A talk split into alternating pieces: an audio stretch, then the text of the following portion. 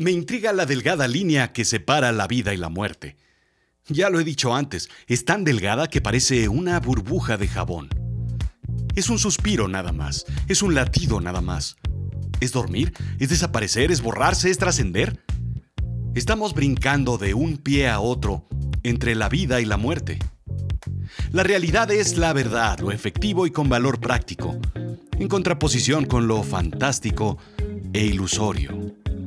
Lo absurdo es extravagante, irregular, irracional, disparatado y opuesto a la razón, chocante y contradictorio.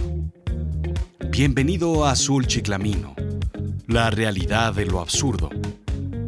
Yo soy Rodrigo Job y yo te cuento.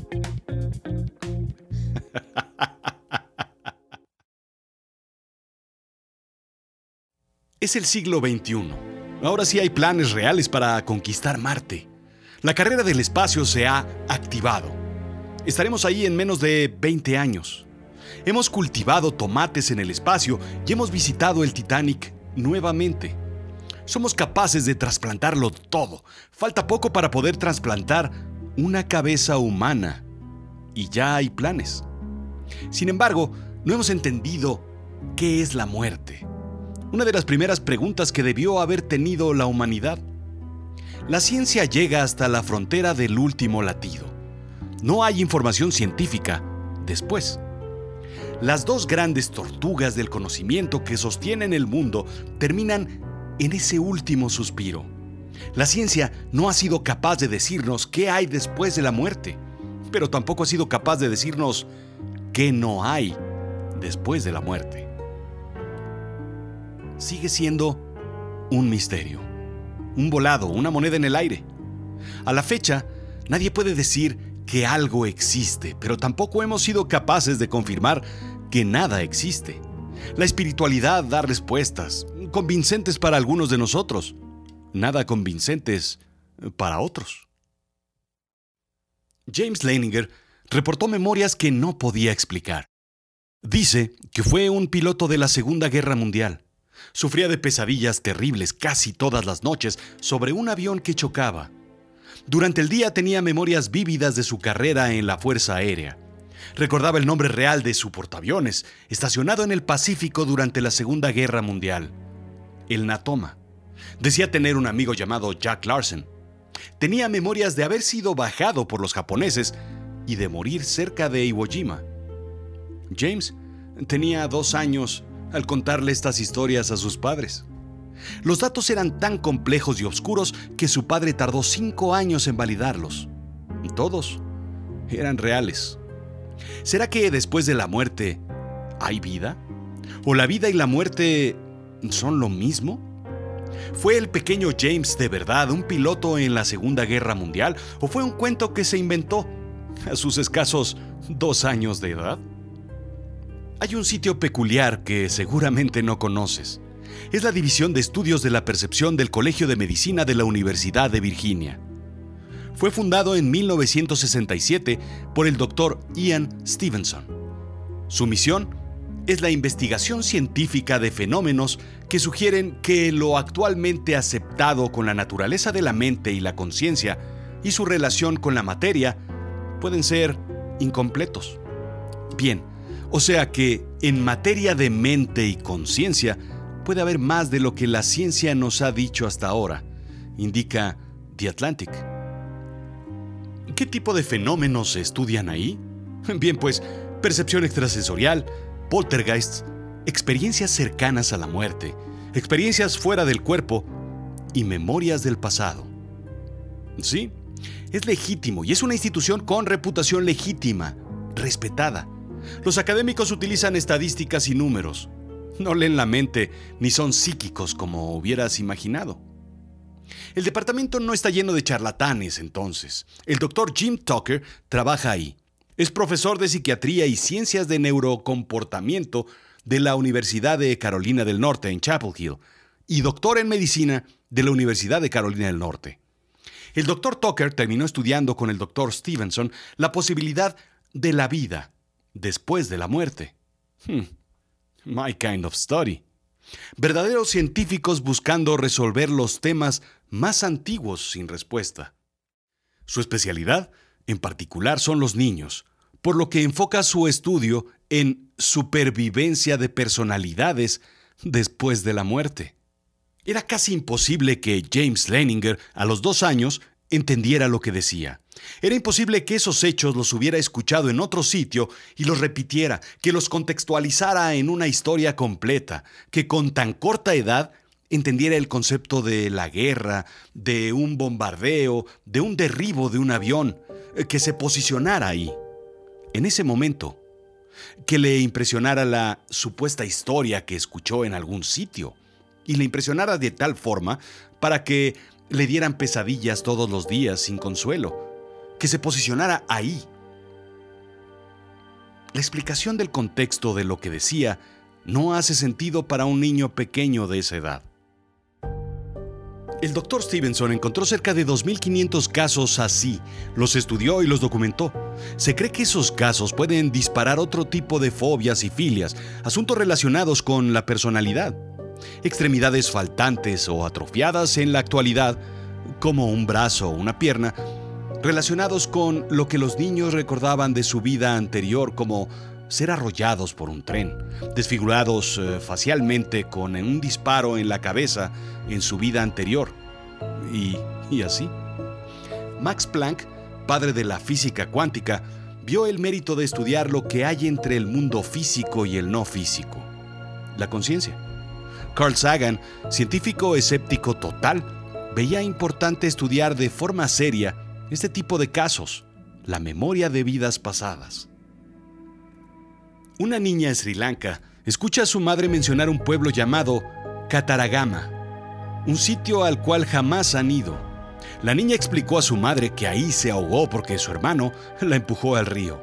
Mencionó a su padre, llamado Herat, quien vendía flores en un mercado cerca de una estupa budista. Su casa se encontraba al lado de un templo hinduista.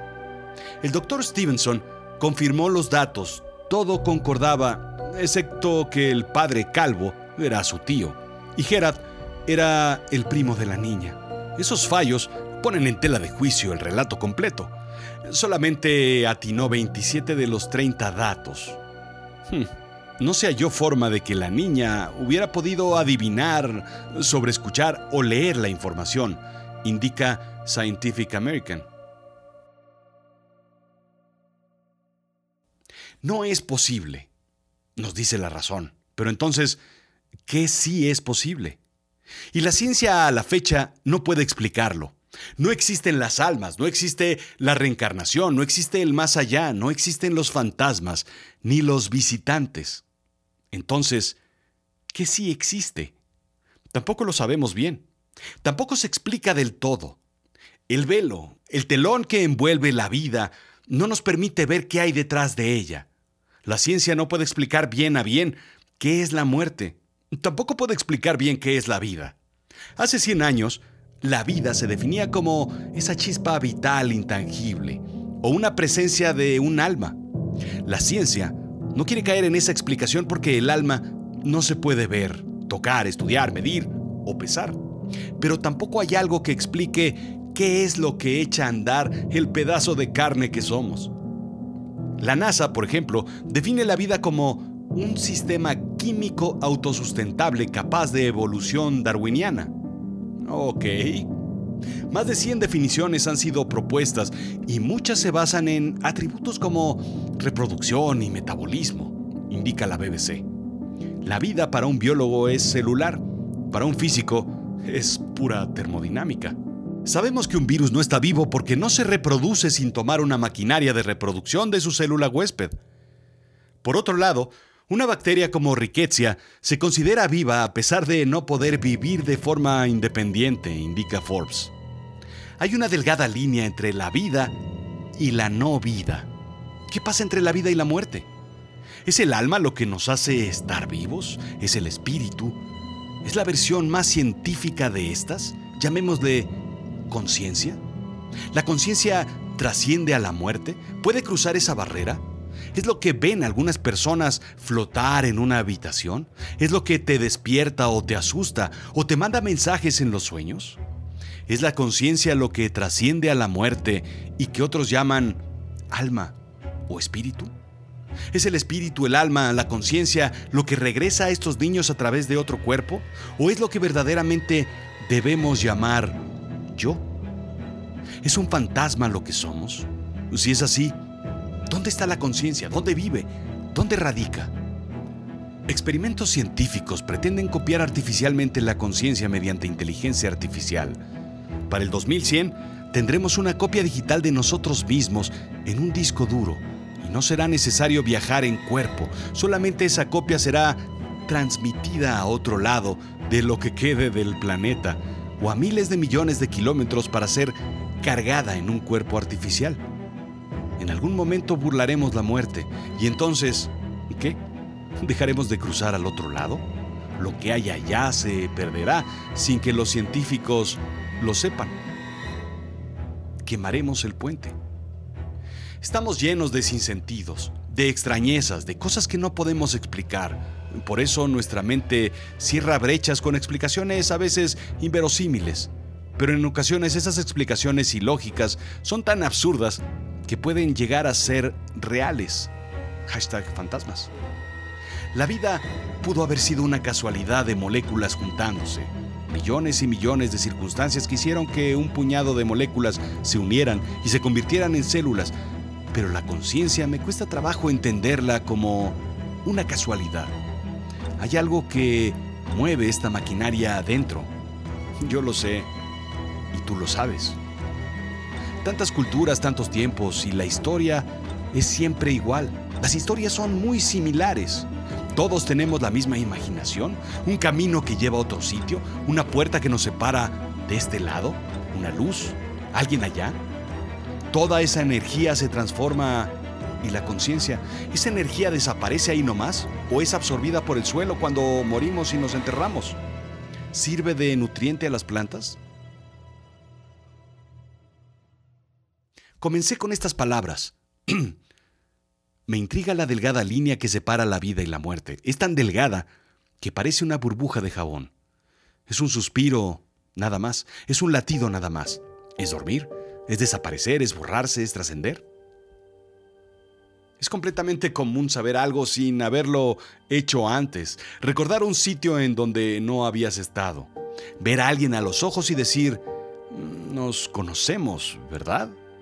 ¿De dónde? Tener la respuesta a una pregunta antes de que ésta sea formulada. Llegar a un sitio sin haber pensado o sin saber cómo llegar. Decir, ¿dónde lo he escuchado? O tener sueños que son demasiado reales para ser sueños. O despertar y recordar un cuento oscuro que no sabías cuando te dormiste y poder escribirlo de corrido. Todo completo porque en tu sueño alguien te lo contó Tranquilo. A todos nos pasa. ¿O no?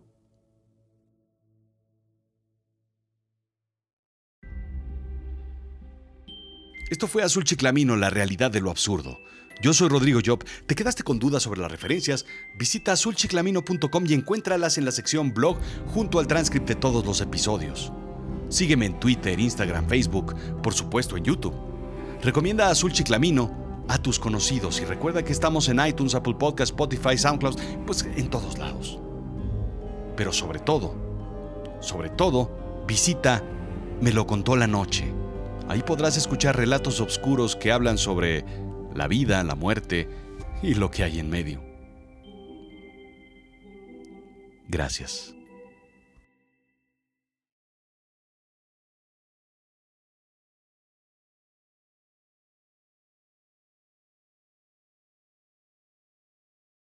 Necesito que te sientes y te relajes. Vamos a hacer un ejercicio psíquico. Toma asiento. Tranquilo. Relájate. Suelta tus brazos. Están pesados. Respira profundo. Exhala por la boca. Piensa en en nada. Piensa en nubes que se las lleva el viento, en la frescura, en la paz de la montaña. Piensa en el sonido del pasto al ser tocado por el viento que se lleva las blancas nubes. El cielo es azul por completo. El pasto es verde y no alcanzas a ver nada a tu alrededor, simplemente la línea del horizonte que divide el verde del azul. Ahora piensa en nada. El viento desaparece. No escuchas nada.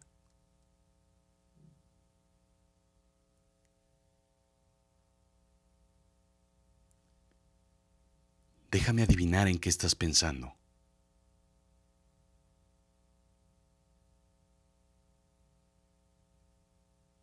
¿Estás pensando a qué hora termina este podcast?